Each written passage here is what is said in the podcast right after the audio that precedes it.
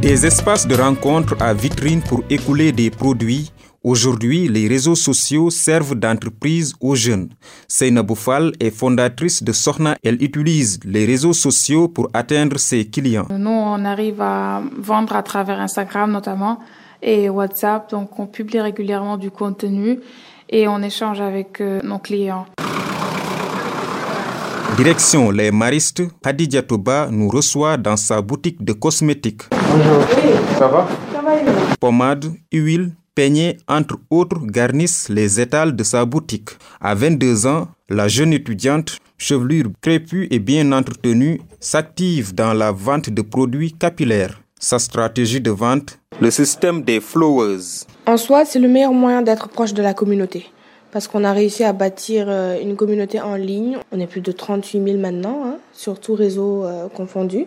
Et ça nous permet d'être plus proche de nos clients, de comprendre leurs besoins et de savoir comment les aider concrètement. Les personnes rencontrées dans les rues de Dakar ont connu des fortunes diverses de leur expérience de l'achat en ligne. Il m'arrive d'acheter des produits en ligne. C'est surtout au niveau des outils technologiques, des téléphones, ordinateurs par exemple. Et ils vont juste photographier la belle face de l'appareil. Et souvent, lorsqu'ils vous amènent l'appareil, vous vous rendez compte que vous allez avoir une très grosse déception. Oui, oui, ça m'arrive. Pas tout le temps, mais bon, une fois par de payer, de payer des trucs en ligne. Généralement, les trucs que je paye en ligne, c'est c'est des amis que je connais. Donc, s'il n'y a pas de satisfaction, bon, je connais bien la personne et puis bon, il y a un bon retour avec. Consciente de cette réticence, Khadija Touba use de stratégies pour convaincre les plus sceptiques. On ne peut pas juste venir sur Internet et leur dire euh, coucou, on vend un produit pour vous donner de longs cheveux.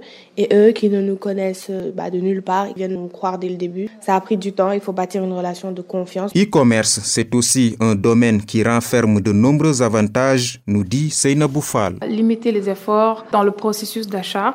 Le client peut choisir euh, ce qu'il veut sans pour autant se déplacer. Il a accès à toutes les informations et son processus d'achat est facilité. Il a son produit euh, sans pour autant euh, dépenser autant d'efforts que s'il devait aller au supermarché. Évoquant l'impact du Covid-19 sur le commerce en ligne, Khadija Touba répond sourire aux lèvres.